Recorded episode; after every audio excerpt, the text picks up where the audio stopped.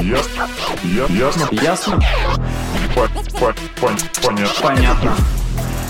Это подкаст «Ясно-понятно». Здесь мы говорим о том, что нас беспокоит, бесит, интригует, кажется сложным и заставляет сомневаться. И пытаемся понять, что со всем этим делать.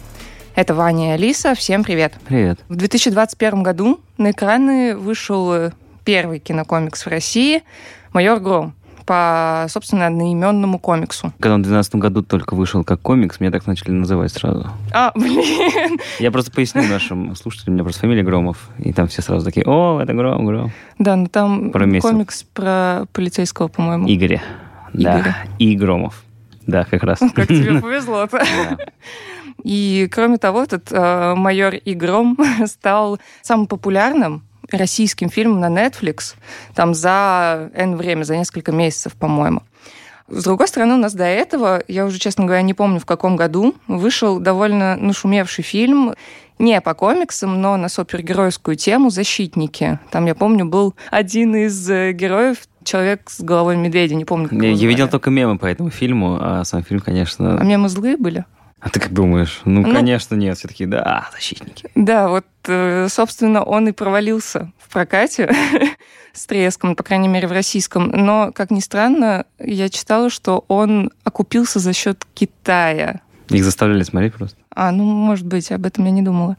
В принципе, вот по поводу тех же самых защитников я слышала мнение, что, мол, не зашел, потому что комиксы... Нет, нет бэкграунда. Ну да, да, это, это не наша Просто, культура. просто какой-то пузырь надулся ни с того ни с сего. Опа, это комиксы. Вот, что, мол, сделан не по комиксу, и поэтому, и поэтому надо- нам вообще не зашел. Надо было России. снимать про по Мурзилке что-нибудь. А, кстати, классный бы фильм получился. Не знаю, не знаю. Ты представляешь, что он какой-нибудь такой суперактивный, этот М- Мурзилка. Да там же их целая толпа этих мелких ребят. И у каждого своя суперсила док- была бы. Доктор Карандаш и прочее. Мне кажется, это сложно. Я Посмотрим, мы, мы может, сейчас с тобой даже не помним этих героев, а ты Я помню, что там сказать- рыжий кот, по-моему, был, или он меня глючит. Я не знаю, может быть. Я помню, что там были просто ребята из Солнечного города, которые не знаю, тусили. Вот, там всех набрали. А, короче. блин, это что, одна вселенная? Конечно. Да. Возвращаясь к тому, что комиксы не часть русской культуры, я с этим не совсем согласна, потому что все-таки в России есть свои такие аутентичные, очень самобытные комиксы. И у нас сегодня в гостях Александр Кмунин, руководитель Центра комиксов и визуальной культуры Российской государственной библиотеки для молодежи. И с ним мы обсудим, в общем-то, что сейчас происходит с комиксами в России. Здравствуйте, Александр. Да, добрый день. Я тут сижу Давай. и едва удерживаюсь, чтобы не смеяться Ну в все, голос. уже пора, пора. Можно, да, Пора теперь? говорить, да. Да, не, не помним про героев Мурзилки, вот это все. Ну да, вы немного спут... ну как, спутали, просто смешали так оригинально. Ну не оригинально, конечно, их все смешивают уже. Мурзилку и веселых человечков из э, Веселых картинок, точно, да. веселые картинки. Но почему нет?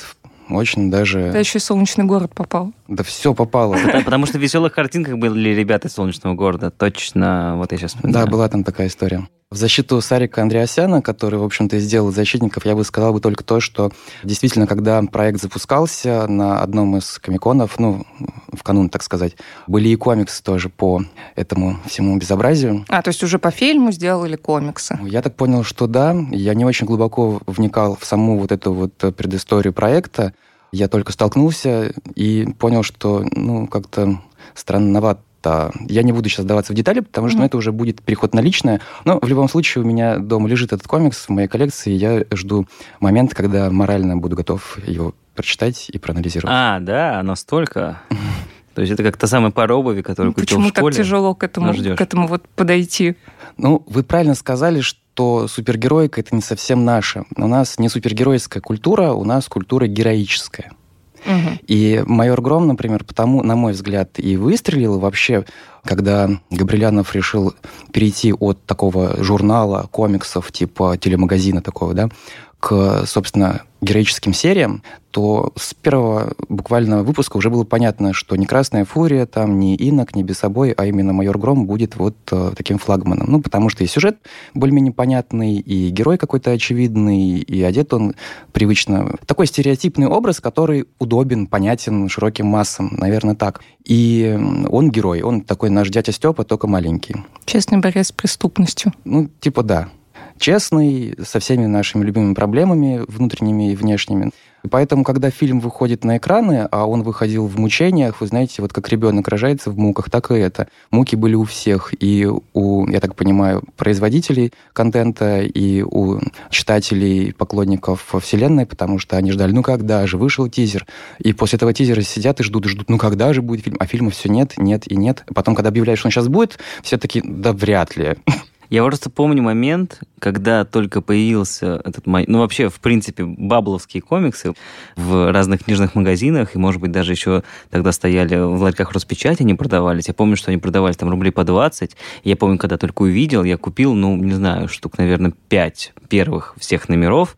Я их прочитал все, подумал, Окей, наверное, с точки зрения драматургии, ну, это не совсем на мой возраст. А, это все был так, «Майор Гром» или разные-разные Это комиксы? были разные. Там, то есть, когда вот они только выпустили, они там первый комикс «Майора Грома», первый вот как раз «Красной фурии», там первый «Бесобоя». Ну, то есть, каким-то образом они у меня все появились. Ну, я надеюсь, они сохранились. Это второй момент. Я почему спрашиваю? Потому что это уже редкость такая. И вообще все вот эти вот артефакты времени, будь то комиксы или какие-то вот другие интересные такие проекты, их нужно сохранять, потому что потом, кто его знает, вдруг это будет стоить бешеных денег, как, допустим, как первый выпуск Супермена. Как когда-нибудь журнал «Все звезды». У него есть первый выпуск? Мне кажется, у него есть первый выпуск, и он уже мало у кого есть. Так вот, и я, возвращаясь к майору Грому, я тогда потом увидел, была короткометражка «Майор Гром», где, собственно, были вообще другие актеры все, не как в фильме. И я тогда посмотрел, подумал, ну окей, какой-то фанфик, ну условный. А потом меня занесло на как у нас? У нас же не Комикон называется, у нас же по-другому называется. Почему не Комикон? Игрокон. Игромир? А, Игромир. Да, вот, Игромир и в 2014 году впервые была предпринята попытка сделать э, типа русский Комикон. Это был очень интересный опыт, потому что Макс Маслов, который тогда занимался проектом, обратился ко мне и говорит, что давайте сделаем. Я говорю, давайте. Только что, угу. у нас ничего нет. И комиксы в то время были немножечко в таком а субкультурном формате. Mm-hmm. То есть были, конечно, люди, которые о них рассказывали. Ну, мне кажется, что они до сих пор в субкультурном формате. Я бы так не сказал. И тут дело не в том, что как-то развивалась именно вот эта индустрия в России, а в таком глобальном смысле. То есть сейчас, если ты считаешь себя современным человеком, то надо знать, ориентироваться в мире телесериалов всевозможных, понимать, чем HBO отличается от Netflix, ну, например. Uh-huh. В то же время надо понимать, что такое DC комикс, Marvel вселенной, и в чем разница между DC и Marvel. Ну и, соответственно, под э, сурдинку надо понимать, а вообще, а что такое русский комикс, есть ли они вообще, что такое Сурвилла, например, там, или кто такой Аскольд Акишин, почему он бог русского хоррора. Отец не бог, но скоро mm-hmm. станет богом. Ну, это же какая-то такой, условно, средств поп-культуры. Ну, Безусловно, просто, да, именно типа, так. Разбираться в поп-культуре. Да, но в 2014 году, когда запускается первый такой комикон, тогда была просто небольшая очень скромная аллея авторов, причем наши авторы не то, что сегодня. Сегодня, когда ты оказываешься на каком-нибудь комиконе на аллее авторов, то ты видишь удивительно классных людей, которые спустились с Олимпа, и они тебе говорят, что посмотрите, можете просто посмотреть наши комиксы, возможно, вы больше никогда не увидите эту красоту и так далее. Ты подходишь к ним, они такие еще, ну, может, конфетку. И ты завораживаешься этим всем делом. А тогда, в 2014-2013 году, в 2012, когда мы просто начали на фестивале комиссии, в принципе, формат аллеи авторов, художники такие сидят, типа, ну, я типа рисую. Угу. Вот. И никакого вот этого флера вокруг них не было благодаря Комикону вот это все пошло. И сейчас, ну вот в этом году Комикон не состоялся по понятным причинам, но тем не менее это уже совсем другой вообще мир, другой другая атмосфера. Ну, как бы то ни было, возвращаясь к той истории, где, когда вышла эта короткометражка, и потом я попал то ли на Комикон, то ли на Игрокон, в общем, тем не менее... Игромир. Игромир, да-да-да.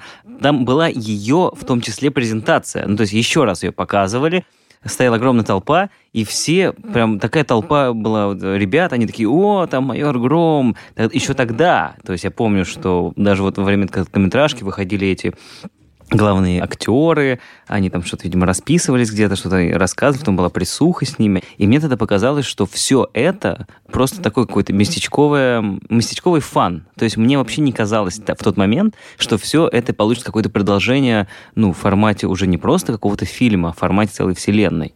И сейчас уже можно наблюдать в некотором смысле, прийти в любой комикс-магазин, благо в крупных городах их чуть больше, чем в некрупных, но тем не менее. И уже там увидеть, ну, ну не половину, наверное, треть комиксов, они уже российских авторов. Они, конечно, опять же, я продолжаю немножко скептически относиться к некоторым из них, но тем не менее здорово. То есть смотришь, ага, это вот э, девочка, там, я не знаю, из Питера, которая пишет вот такие вот штучки. Делает феминистические зины. Ну, например, да. И опять же, здесь тоже непонятно до конца, где же разница и где граница между так называемым комиксом и так называемой иллюстрированной книгой, например. Ну, граница, она очевидная. Если это повествование в картинках, да, то это, скорее всего, комикс. А если это иллюстрированный какой-то проект, то, скорее всего, там есть некий основной текст, и изображения, которые его дополняют. А в комиксах никогда и в рисованных историях, как вот я стараюсь говорить, когда речь идет об отечественном продукте, никогда не бывает такого, чтобы изображение что-то там иллюстрировало. Оно и есть текст, оно и есть повествование. Вот и mm-hmm. разница вся. Поэтому есть примеры очень грустные и смешные. Один известный иллюстратор, не буду называть его имени, он очень хочет делать графические новеллы, и он делает их. Но ты начинаешь смотреть и понимаешь, что нет, это история в иллюстрациях это не комикс. Там же нет текста или есть там текст, имеется в виду там а герой? текст есть у нас в голове, то есть мы знаем эту историю, потому что она классическая уже, ага. да, фольклорный такой сюжет. И мы уже знаем, что именно происходит. Но каждая иллюстрация, она представляет отдельную сцену. Вот законченная сцена. В комиксах никогда не бывает такого, чтобы картинка показывала нам законченную сцену. Это всегда часть, да. Всегда мы смотрим и думаем, ага, что-то было до этого и что-то будет потом. И нам интересно, а что будет потом. И вот этот вот язык комикса, его такая особенность, она покупает и многих серьезных писателей, которые работают с текстом традиционно. Например, тот же самый Брэдбери или, например, Нил Гейман. Нил Гейман вообще обожаю. Он такой мастер-нарративист и удивительно круто подбирает соавторов в свои проекты. Это очень вкусные всегда рисованные истории. А что касается нашего мира, то тут ведь не только дело в Комиконе и в том, что у нас с вами в голове происходит, но и в полярности. То есть, к примеру, если у нас будет в литературе одна Донцова, я очень уважаю этого писателя, но тем не менее, то литературы у нас не будет не из-за Донцовой, а потому что должны быть полюса. Должен быть э, Прилепин, должен быть э, Елизаров, Панов, Дивов, много разных, все должны быть своим голосом, и желательно, чтобы эти голоса, они были бы иногда даже и противоположны друг другу по своему там какому-нибудь такому взгляду на мир, на вещи, так и в комиксах. То есть есть Оля Лаврентьева, к примеру, в Питере, которая делает удивительно жесткие истории, и эти истории, в общем-то, как бы не предлагают нам никаких выводов мы эти выводы делаем сами. То есть там никто не говорит, что Сталин хороший или плохой, там, что блокада Ленинграда это здорово или плохо. Просто факт, вот данность, вот судьба человека. Или там Шуф, да, история разворачивается на фоне 90-х, и спустя годы люди возвращаются к этой истории, переосмысливают ее к детективу, к убийству вообще-то. Но тоже мы домысливаем, мы складываем пазлы, и это круто. Берешь, допустим, произведение издательства «Бабл», читаешь их и понимаешь, так, ну да, ну понятно, это вы взяли оттуда, это вы заимствовали здесь, тут вы опираетесь вот на такие-то вот сюжеты. Но вы молодцы в любом случае, потому что есть читатели, которые не знают вот этого всего, всей этой предыстории, и им все это интересно. Кто знает, может быть, через там время эти читатели возьмут другую литературу в руки, придут в библиотеку или еще что-нибудь сделают страшное со своей жизнью. Ну, в том плане, что, знаете, как горе от ума, лучше бы вообще ничего не знать. Вот. А комикс, как это ни странно, подталкивает узнавать что-нибудь еще. И это круто. Вот эта многополярность, она важна, на мой взгляд. И вот сейчас она есть. А вот с точки зрения, если мы говорим про все-таки про авторов, все равно как бы комик-культура, она, я имею в виду сама по себе как культура, она заимствованная, конечно. Кем и откуда? Я имею в виду в России. Нет. А что, она как? Она где-то сама зародилась? Ну, просто, ну, вот у нас же все равно... массового представления, что мы заимствовали у Америки. Это очень выгодно Америке поверьте. Да не даже если это, даже если это миллиард раз выгодно Америке, все равно же комиксы как таковые, ну то есть вот те, которые мы привыкли видеть сейчас, они все в большем случае они пришли из Штатов. С этим мне будет сложно спорить и бороться. В защиту ну, скажу только то, что у нас комиксы появляются еще в середине XIX века. Но просто это никто не называл комиксами, это были кусковые иллюстрации или там лубочные картинки. Ну, Бог, или еще да, что-то. у нас был, да. Но мы живем стереотипами, мы каждый день продуцируем эти стереотипы и живем ими.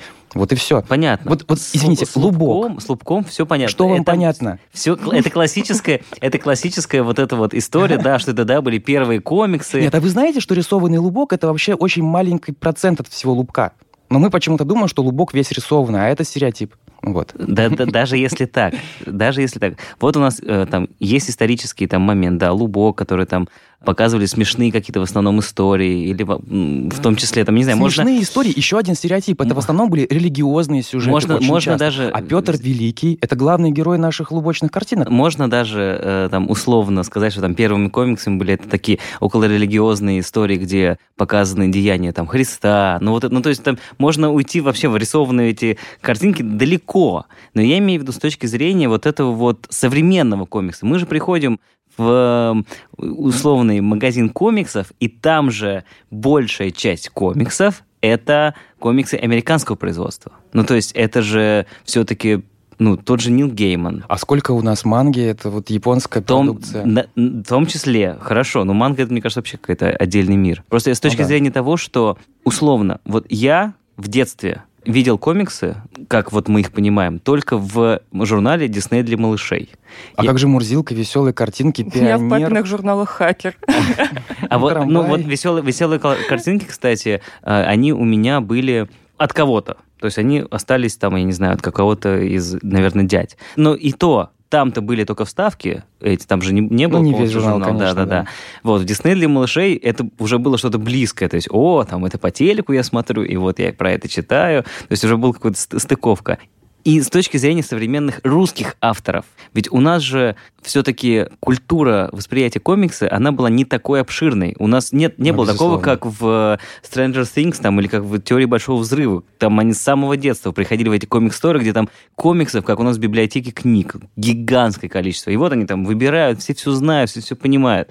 У нас же такого нет. И с этой точки зрения, как у нас воспитывается тогда русский автор? Ну, то есть, грубо говоря, вот ему там 20 лет. Сколько сейчас среднему автору лет? Ну, там В районе тридцатника. ну да, да, да. Ну то есть, грубо говоря, они вот мои ровесники, когда они, у них было вот это культурное насыщение, там начинается там в 10 плюс, там 15 лет. Это нулевые, где каких, естественно, комиксов никаких особо не достать. Как это происходило? Как у нас сейчас авторы вывозят такой формат? Они наверстывают это за счет комиксов? Отчасти я думаю, что да, но здесь, конечно, правильнее было пообщаться непосредственно с этими людьми и узнать их истории. Правда, они все будут разными, эти истории.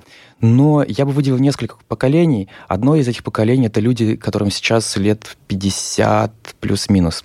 И они начали заниматься рисованными историями еще в 80-е, в конце, в 90-е. Это не только Москва.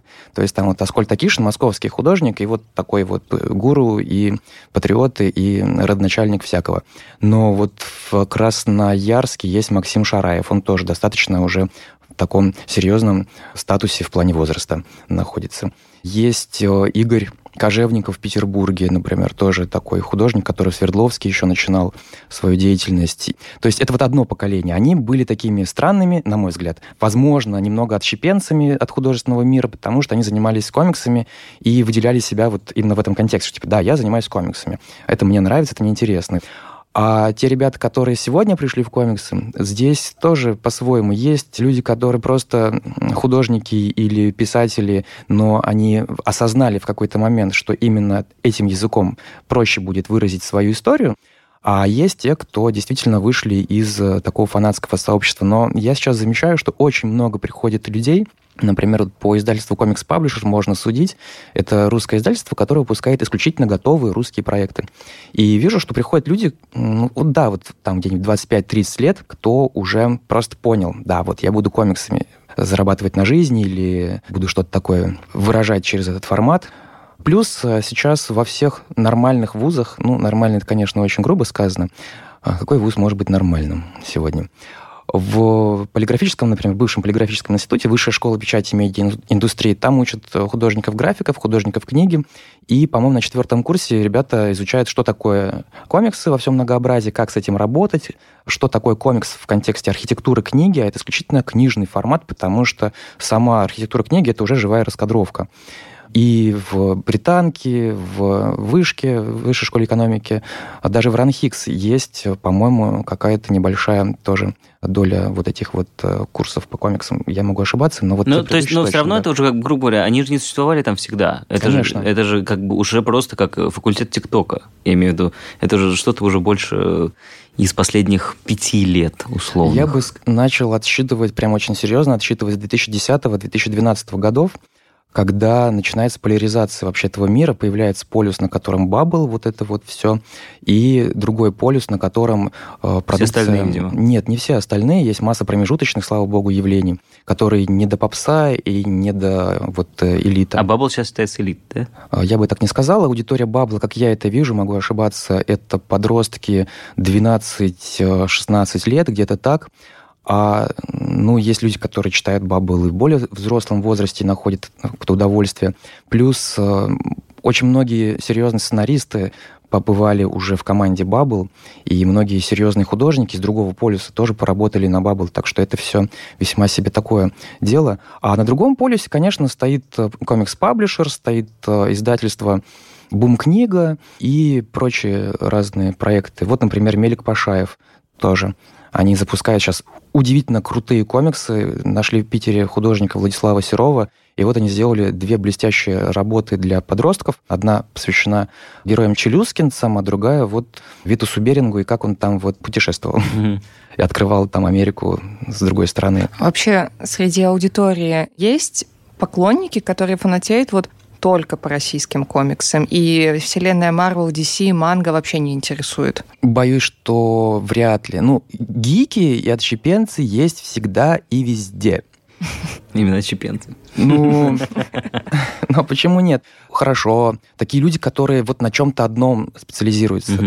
Я вот, к примеру, могу себя чуть к этому отнести, потому что вот тема российских авторов, российской культуры комикс, это моя вот как бы ключевая, я ее исследую. А среди читателей, да я не исключаю, может быть. Но вообще, я думаю, вряд ли. Скорее всего, и у них есть пристрастие в американском, и в европейском. Это такое уже появляется как углубленное да. увлечение. А вот возвращаясь к истории про Баббл, все-таки у Баббла э, история больше супергеройская. Они как-то начали вот такие, сели на эту иглу супергероизма и стали там вокруг какого-то одного или нескольких героев делать истории.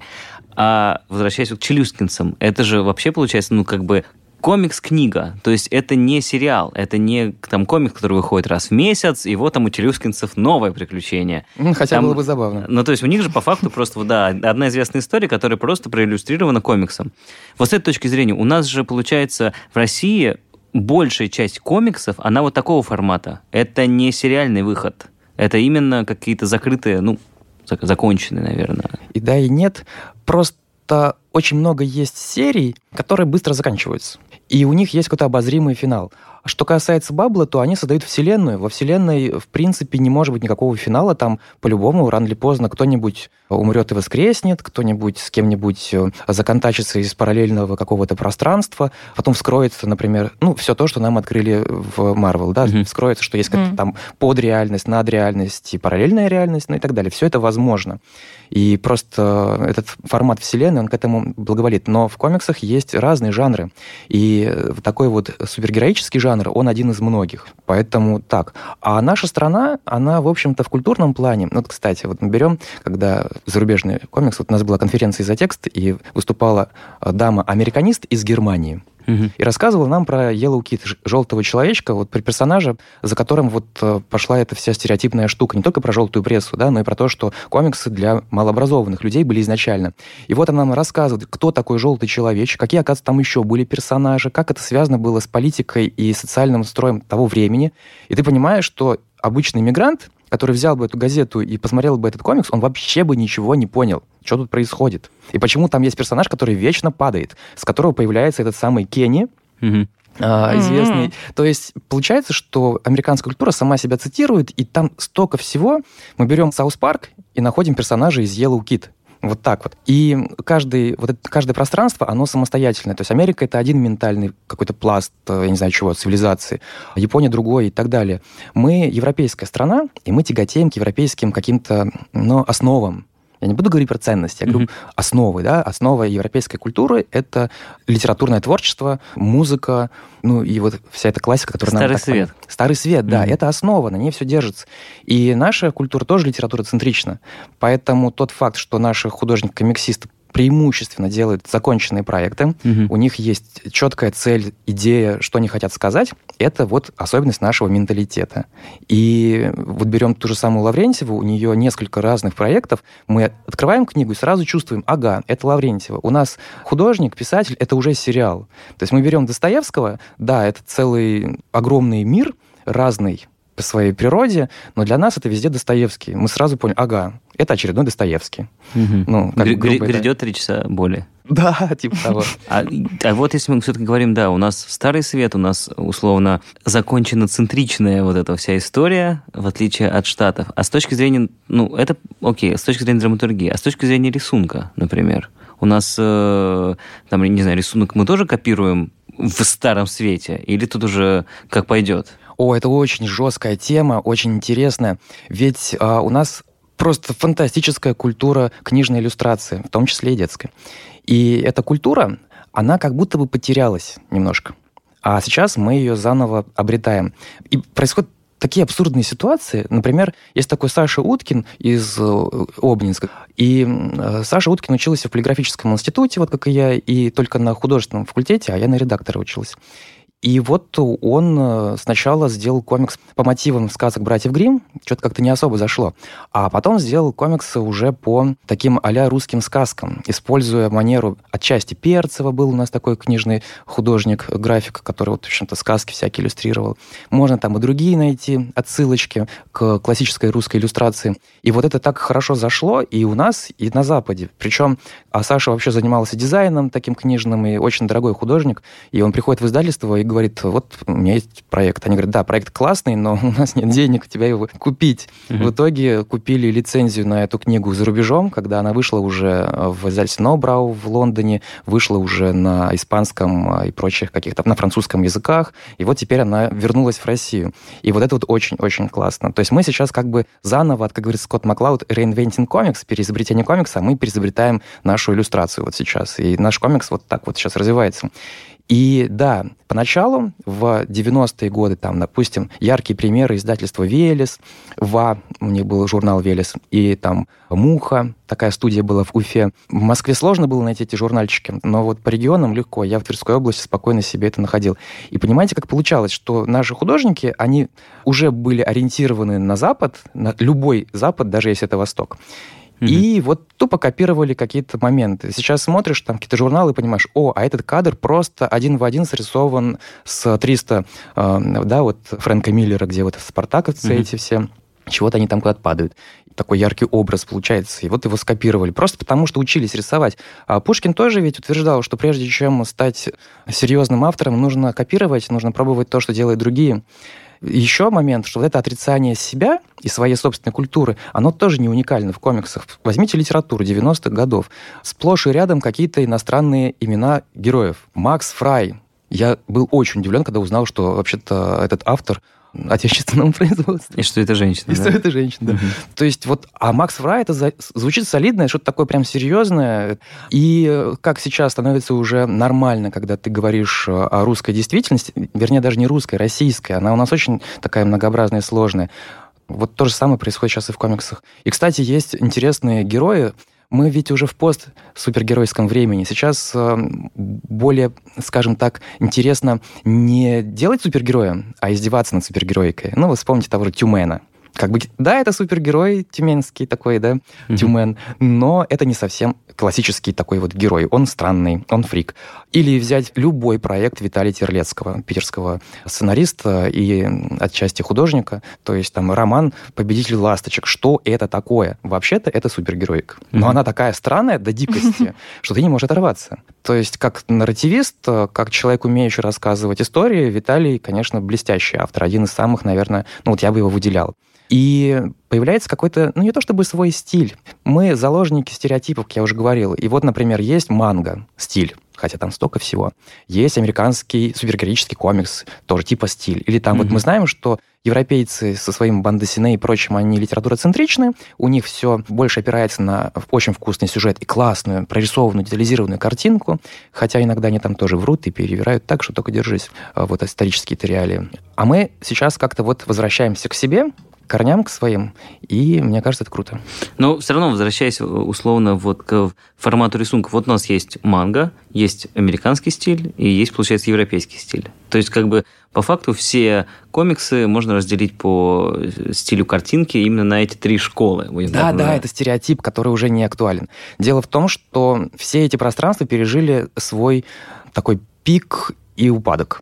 Момент, когда они просто уже пришли к такому перепроизводству образов, их уже осталось так много, что никто уже ничего не читает. Люди хотят чего-то нового, а тут все уже известно. И тогда стили начали смешиваться. Манга пришла в Европу, появились такие америманго, там евроманго и прочее. Американский комикс э, стал в свой мир включать европейских авторов, э, знаменитое британское вторжение, например, когда сценаристы и художники из э, европейских этих пространств пошли туда, вот в Америку.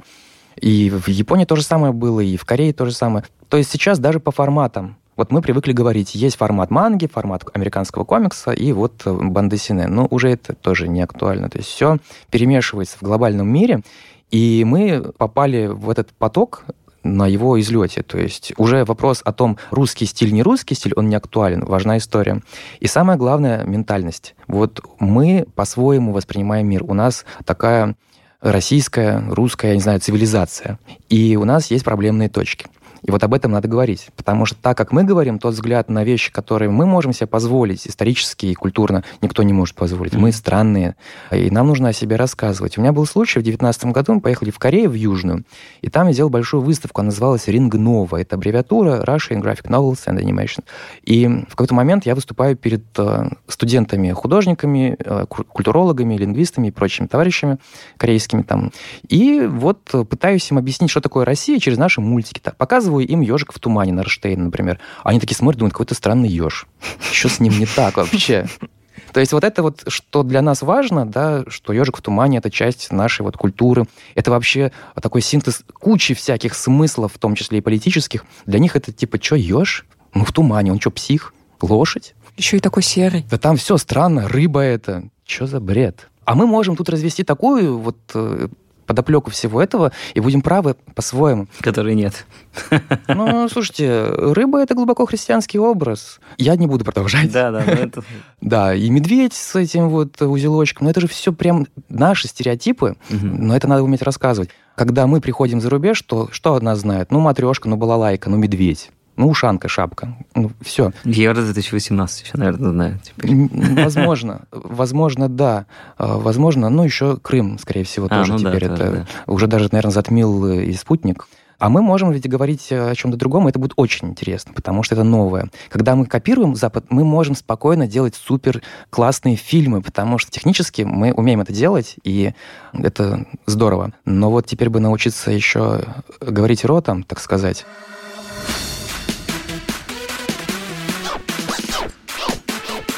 Ясно? Понятно.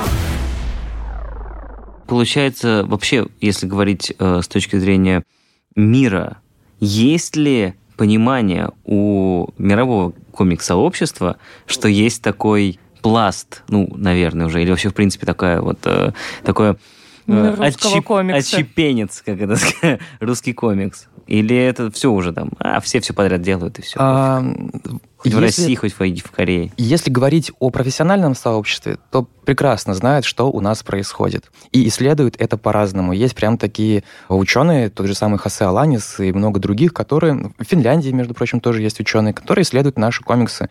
Ту же самую Лену Ужинову с ее такими женскими историями, или там ту же самую Олю Лаврентьеву, или тот же самый Бабл.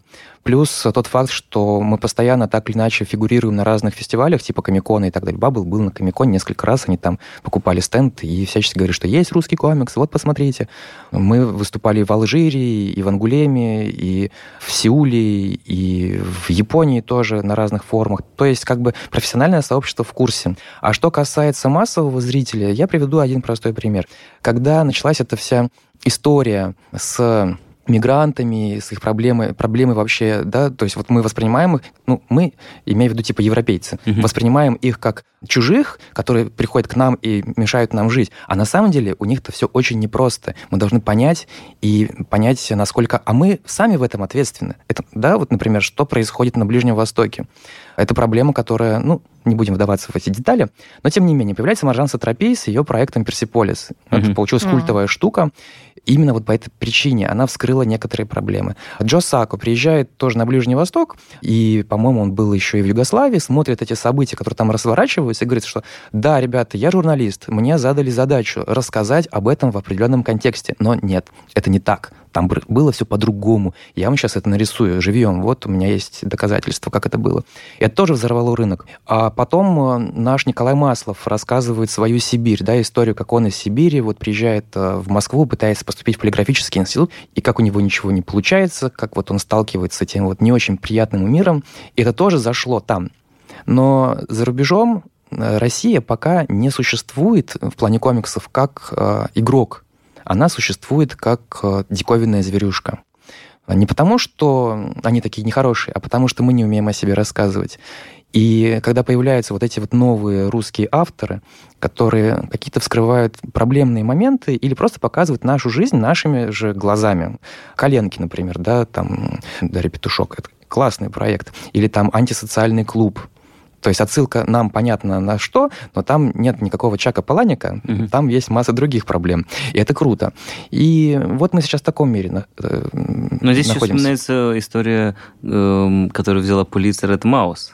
Ну, Маус, да. Тоже условно взял историю, показал с точки зрения условного среза. Да, это была метода, как правильно действовать, чтобы вскрыть какие-то такие нарывы. Просто я к тому, что, скажем так, прогуливаясь в пригороде Вашингтона и натыкаясь на комикс-магазин, вряд ли же мы там встретим какой-нибудь русский комикс переводной, я имею в виду на английском языке. У нас все равно же, я думаю, что массовая даже больше, и э, почти вся часть русских комиксов делалась просто на русском, и все. Ну, не совсем так, хотя и так тоже. В страны СНГ, как я понимаю, там может отправляться. В Армении, в Казахстане, в Украине, в Беларуси мы можем найти комиксы русские без всяких проблем. Что касается Америки, я тоже как-то раз прогуливался, только не в пригороде Вашингтона, а в самом центре а, Нью-Йорка и зашел в один из нормальных комикс-магазинов. И там было все, кроме не американских авторов. Когда я увидел работу одной европейской художницы, ее зовут Ули Люст, и такой обрадовался, ему, вау, Ули Люст, я ее хорошо знаю, и вот этот комикс есть на английском языке здесь.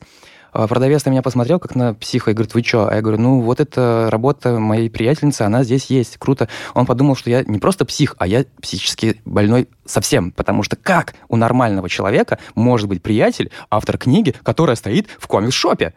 Unbelievable. Они смотрят свое, все смотрят Ага. свое. Французы, они ориентированы больше всего на свой мир. Почему зашел так Тинтин, который сейчас вот в переводе Миши Хачатурова издательство Мелик Пашаев запускает, и вот у нас в библиотеке будет презентация этой книги скоро, в декабре. Потому что, да, Тинтин — это репортер, который путешествует по миру, но это француз, Мгм. и он смотрит на мир с глазами француза. Вот это важно. Почему Астерикс и Обеликс так популярны? Потому что это сатира на современное общество французское. И, ну да, галлы, но это совершенно не важно. Главное, что это как горе от ума. Да, это вот про нас, нашими словами и нашими стереотипами. Это Мгм. круто. И вот это вот важный момент, на самом деле. Вообще, русский человек, вообще в чем наша особенность? Мы космополиты. У нас своя Америка, своя Франция, своя Африка, все свое. Мы приезжаем в Париж, смотрим вот эти вот улицы, по которым ходил Стендаль, и говорим, нет, неправильные здесь улицы. Мы-то лучше знаем. У наших друзей из-за рубежа, ну, друзьями называю все человечество, у них другой взгляд на вещи. Они по-другому мыслят, а мы вот так вот. И мне кажется, это наша цивилизационная особенность. Поэтому, когда русские комиксы попадут э, за рубеж, у них просто вспухнет мозг. А э, насколько вообще сложно в России делать комикс? Все зависит от человека и его умения самого себя спродюсировать. Есть блестящий художник-комиксист э, Стас Якимов, который живет на севере Москвы, и он спокойно сидит в Москве и работает на американский рынок как художник-комиксист. То есть вот он нашел для себя такой выход. Есть э, художники, которые также живут в Москве или в Питере, или в Нижнем Новгороде. У нас вообще все эти центры, их по пальцам перечесть, но это все крупные города. Новосибирск, э, Омск, там всюду есть свои комиксисты, Владивосток. И можно, если правильно себя спродюсировать, спокойно жить у себя в домике где-нибудь, в деревне, где угодно, в маленьком городке и работать как комиксист. Главное, чтобы тебе было что сказать. А вот это большая проблема, и не только для комиксистов. Ну, то есть, грубо говоря, сделать несложно. Ну, то есть, главное, что... главный месседж. Да, главное, чтобы что, зачем ты это все делаешь. Вот если ты четко сформулировал эту мысль, тогда ее смогут прочитать другие, и она найдет обязательно себе каких-то последователей, поклонников. Ну, так это получается тогда вопрос не относительно времени. Это наш всегдашний с, вопрос. С таким вопросом можно было сказать, что сейчас комиксы в России находятся на таком же уровне, как и пять лет назад, потому что, что тогда были вот такие вот вот, вот такой гора вопросов, то и сейчас такая же вот гора вопросов. Ну, то есть, ну, или это меняется все? неправильно, нет. Русская культура – это культура вопросов. И главный вопрос мы с вами знаем, только ответов нет. Кто виноват и что делать? Угу. Вот если ты себе нашел ответы на эти вопросы, то будь это комиксы, будь что угодно еще, ты сможешь реализоваться. Потому что все заинтересованы в ответах на эти вопросы. Но почему я говорю, что вот вы тут не правы сейчас? Потому что любая система – это система. И когда она есть, тебе проще в ней развиваться, становиться известным комиксистом или известным писателем. Когда системы нет никакой, то ну, каким бы хоть 5-7 пядей ты бы не был в уме, ты все равно ничего не сделаешь. И 10 лет назад, например, 11 лет назад, не было нашей библиотеки для молодежи, которая всем библиотекам страны рассказывает, что такое комиксы, как их читать, почему их читать.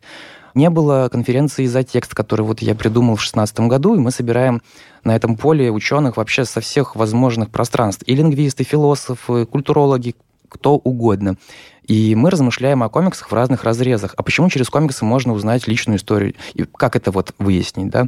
Как через комиксы узнать э, отношение к чему бы то ни было? Вот когда все эти элементы системы есть, есть магазины. Сейчас, к примеру, у нас порядка, ну, там 150-160 комикс-магазинов офлайн по всей стране, в разных городах.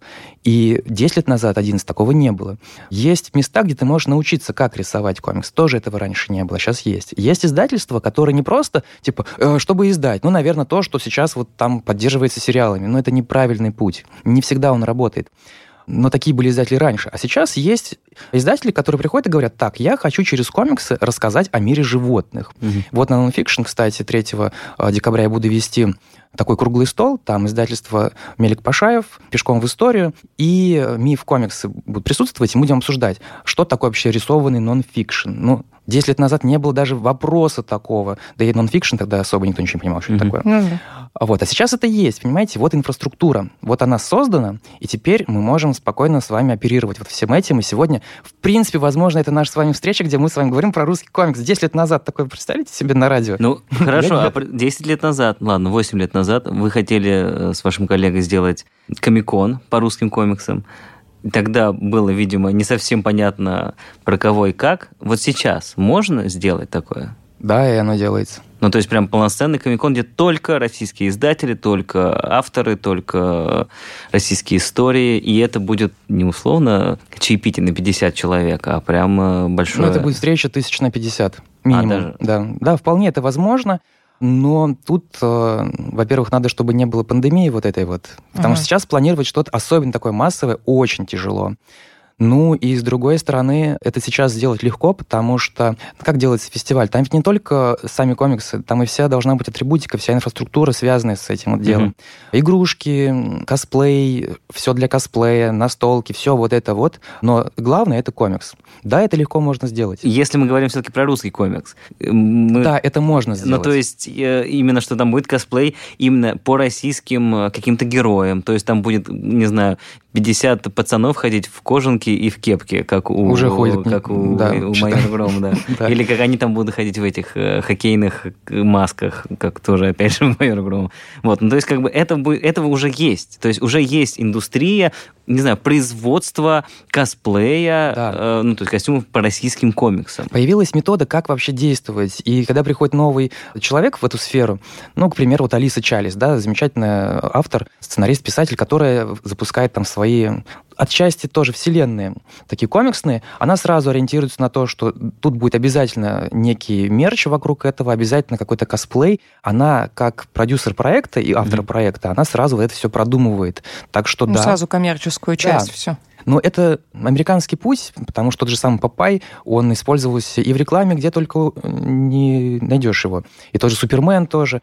И наши постепенно ребята тоже приходят к такому осознанию. Соответственно, если человек видит образ где-то там, не обязательно в комиксах, но вот он его уже видит, он придет на фестиваль и будет понимать, что да, это как бы понятно все. А если мы говорим все-таки про то, что русские комиксы, они чуть более законченные и не сериальные, насколько... что Мне все время кажется, что косплей и вся вот эта вот история вокруг, она вся именно посвящена каким-то героям, которые постоянно. То есть, там, не знаю, ну ладно, «Майор Гром», он, там не один фильм, ну, да, если имею в виду, там один фильм, да, но вокруг него огромная уже коллекция комиксов. Если мы возьмем, я не знаю, кто-то наденется челюскинцем, это же будет не совсем понятно. То есть, я не думаю, что все читатели русских комиксов читали вот этот вот комикс про Челюскинца, такие, о, что это у тебя такое за Во-первых, мы до костюм?» этого дойдем, а во-вторых, это движение в разные стороны, и иногда в обратную сторону. Когда человек приходит, ну вот как в Ангулеме, ты приходишь на фестиваль в Ангулеме, там Рю Эрже и Рю Гассини, это главные улицы города, и видишь стенд прямо под открытым воздухом,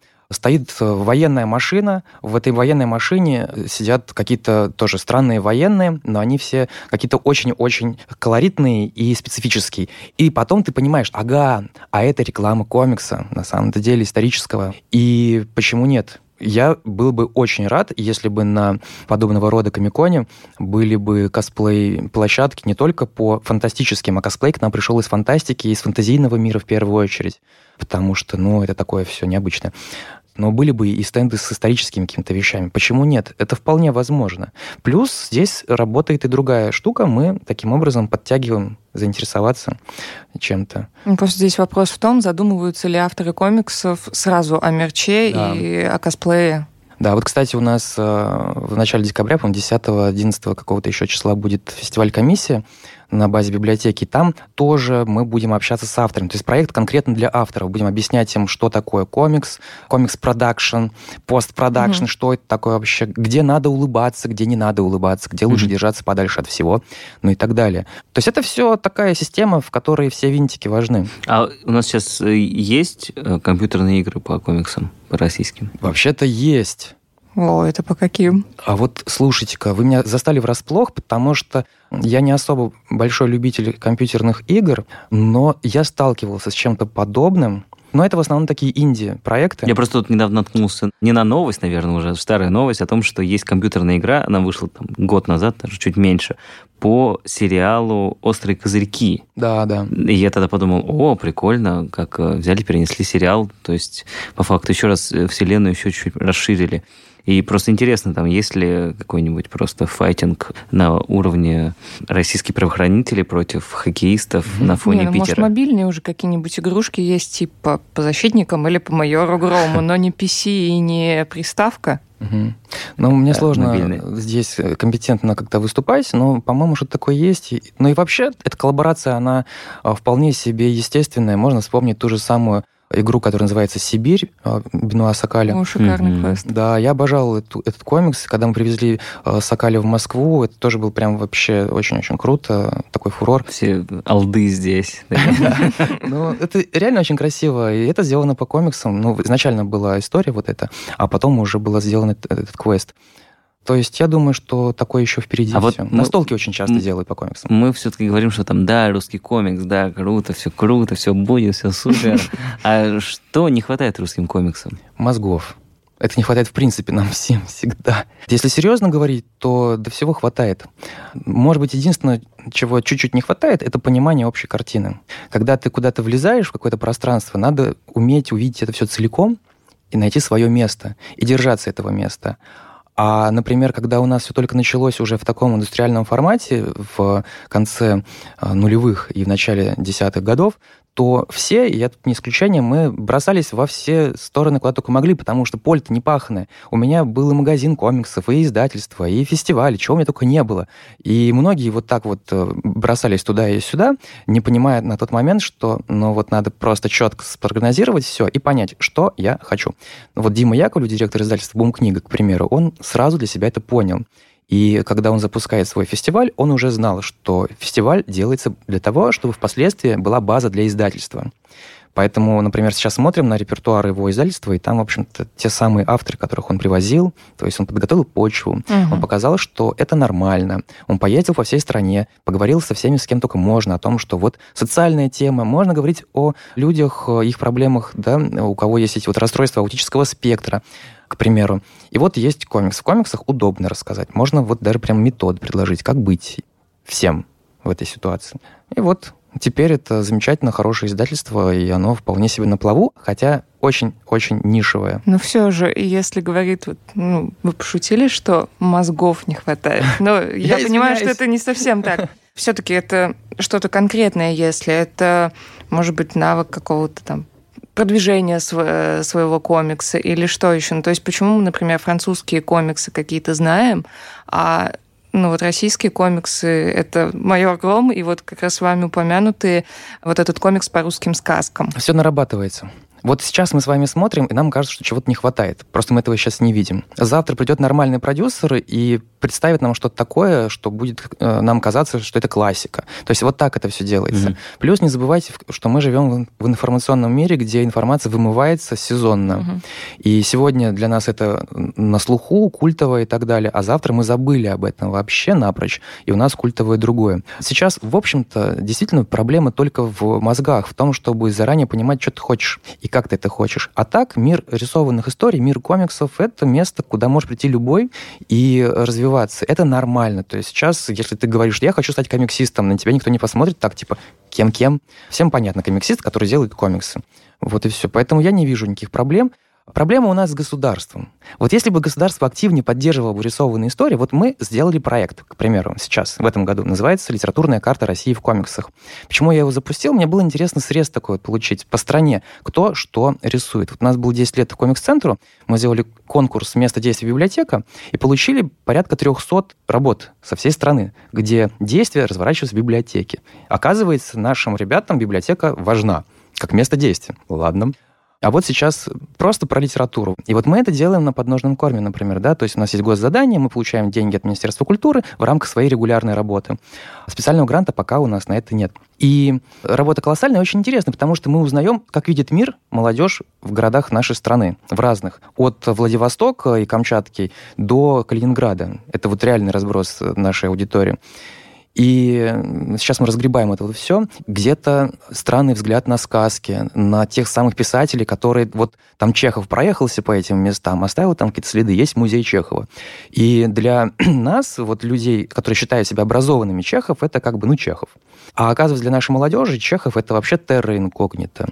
И они пытаются его изобрести заново. И вот интересно как. Я был шокирован, увидев, как много наши ребята читают поэзии, как она важна для них. Это не только хип-хоп и всякий рэп. Но небось все учитывают, засчитывают Серебряным веком, наверное. Он чуть более модный. А Серебряный век, и что самое странное, вообще нонсенс, это современные поэты региональные. Uh-huh. Мы видим их работы реализованные вот в таком комиксном стиле.